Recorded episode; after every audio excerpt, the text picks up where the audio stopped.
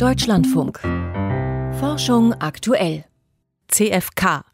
Das ist die Abkürzung für carbonfaserverstärkten Kunststoff. Für so manchen Bereich ein Top-Material, CFK. Nicht nur in der Industrie, sondern auch teils im Sport, zum Beispiel im Rudersport etwa, in den Booten oder Skulls bzw. Riemen. Denn das Material ist besonders fest und dabei trotzdem sehr, sehr leicht. Aber auch CFK-Bauteile sind nicht für die Ewigkeit gemacht. Und ein Recycling ist dann alles andere als einfach. Denn die Carbonfasern sind verwebt und unter hoher Hitze mit Harzen verklebt. Und dieses Gemisch muss gelöst werden. Ein Forschungsteam von der Brandenburgischen Technischen Universität testet zusammen mit einem Partner aus der Industrie ein Verfahren, das ohne chemische Lösungsmittel auskommen soll. Simon Schumecker hat sich diese Methode zeigen lassen. In der Werkshalle der Firma Global Enertech im brandenburgischen Guben steht sie, eine besondere Recyclingmaschine. Ein Gebilde aus Einfülltrichter, Rohren, Mischgefäßen und Sammelbehältern. Mit ihr wird die Verwertung verschiedener Kunststoffe getestet und optimiert. Zurzeit liegt der Fokus auf carbonfaserverstärktem Kunststoff. Maschinenoperator Hermann Fischer erklärt, Je nachdem, welchen Prozess wir fahren und welchen Rohstoff wir verwenden, können wir hier ca. 100 bis 200 Kilo pro Stunde durchfahren. Bei CFK wird es auf dieser Anlage wahrscheinlich etwas weniger sein, ganz einfach, weil bei CFK natürlich die Ausgangsdichte sehr gering ist. Also werden wir dann hier vielleicht bei 50 bis 100 Kilo liegen. Geringe Dichte, niedriges Gewicht und hohe Steifigkeit machen carbonfaserverstärkten Kunststoff immer beliebter, etwa in der Luftfahrt, der Windkraft und im Freizeitbereich. So sind aktuell in Deutschland von 12,1 Millionen Tonnen verarbeitetem Kunststoff 11.000 Tonnen Carbonfaser verstärkt, aber Tendenz stark steigend. Holger Seidlitz ist Professor im Fachbereich polymerbasierter Leichtbau an der Brandenburgischen Technischen Universität in Cottbus. Er forscht zu einem besseren Recycling und entwickelt das Gubener Verfahren mit. CFK wird ja seit 1973 im Airbus-Konzern zum Beispiel eingesetzt und wenn man so überlegt, ein A320, der hat ja ungefähr so, so eine Lebenszeit von 30 bis 40 Jahren im günstigsten Fall. Und diese kohlenstofffaserverstärkten Kunststoffkomponenten im Rumpf, in den Flügeln, die sind dann permanent im Einsatz. Windradflügel drehen sich immerhin um die 20 Jahre, kleinere Schäden sind reparabel. Bei Fahrradrahmen etwa lohnt sich eine Reparatur nicht, sie landen direkt im Abfall.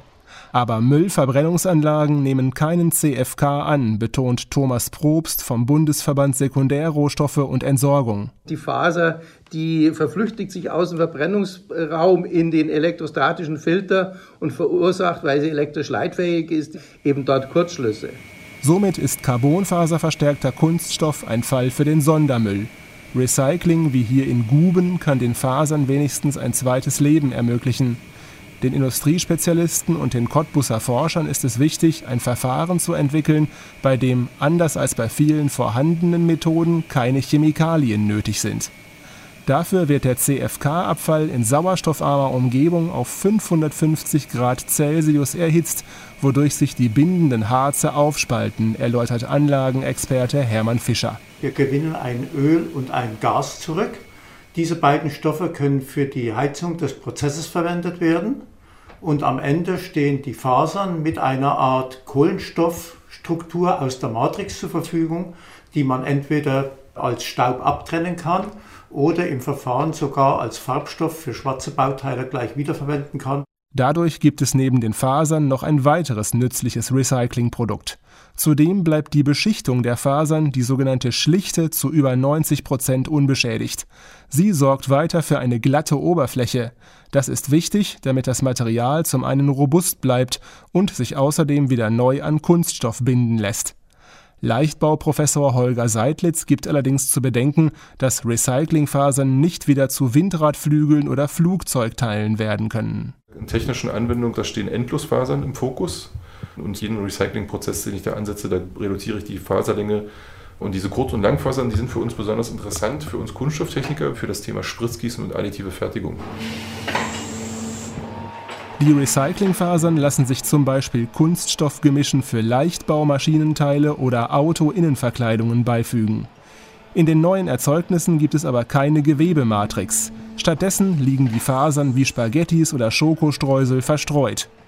Thomas Probst vom Bundesverband Sekundärrohstoffe und Entsorgung sieht dadurch eine Verlagerung des Abfallproblems. Da habe ich das Problem, dass ich dann die Matrix eben nicht so leicht wie vorher abtrennen kann.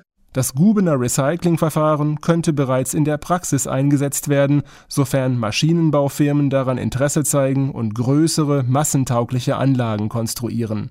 Das wäre Schritt 1. Schritt 2 dann, in der Forschung umweltfreundliche Methoden für eine endgültige Entsorgung zu schaffen. Nur so kann sich carbonfaserverstärkter Kunststoff weiter etablieren, ohne dabei schädlich zu sein.